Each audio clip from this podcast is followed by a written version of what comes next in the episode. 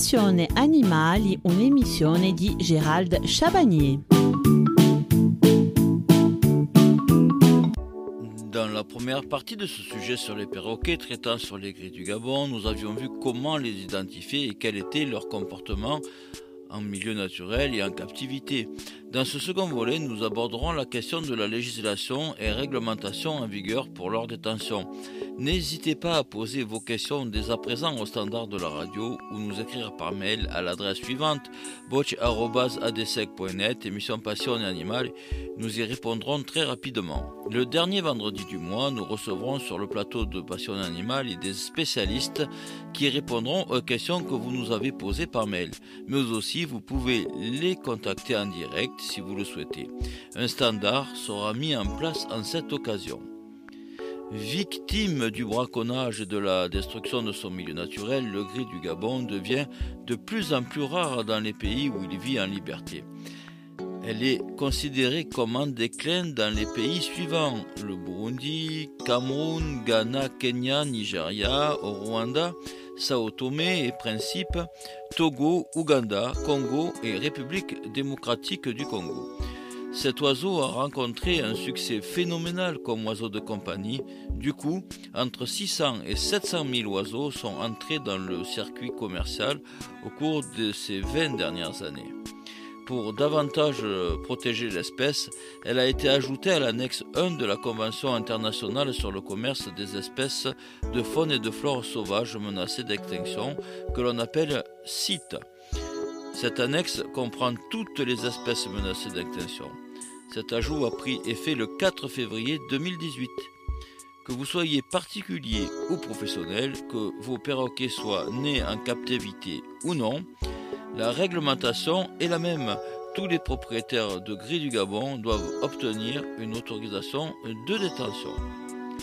Je suis propriétaire d'un gris du Gabon, que dois-je faire? Pour être en légalité face à cette nouvelle réglementation, trois conditions vous seront demandées. La première, demandez une autorisation de détention à votre DDCSPP, Direction départementale de la cohésion sociale et de la protection des populations. Il y a une DDCSPP par département. Vous pouvez faire cette demande en ligne directement sur le site www.service-public.fr. Il vous faudra télécharger le formulaire CERFA, déclaration de détention d'animaux d'espèces non domestiques, répondre aux questions qui vous seront posées et l'envoyer. Le délai d'instruction de votre demande est de deux mois. Passé ce délai et sans réponse de l'État, votre demande sera considérée comme recevable et votre déclaration de détention accordée. Cette autorisation vous limitera néanmoins à 10 spécimens. Au-delà, un certificat de capacité vous sera demandé. Point numéro 2. Identifiez vos animaux. Soit par une bague fermée sans soudure, soit par une puce électronique posée par un vétérinaire. Et le point numéro 3, obtenir un certificat intracommunautaire ou CIC. Chaque oiseau doit avoir son certificat.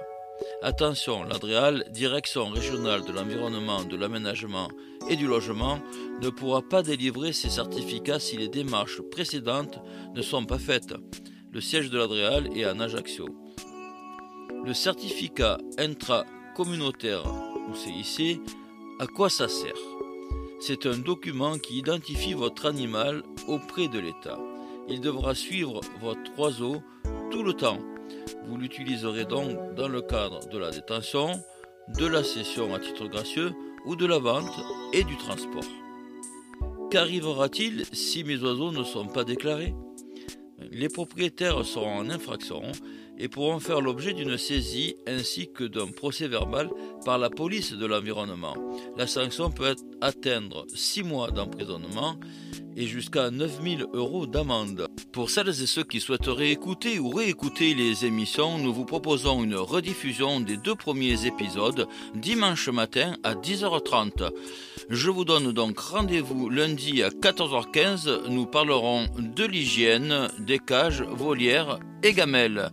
Bonne journée à tous et à toutes.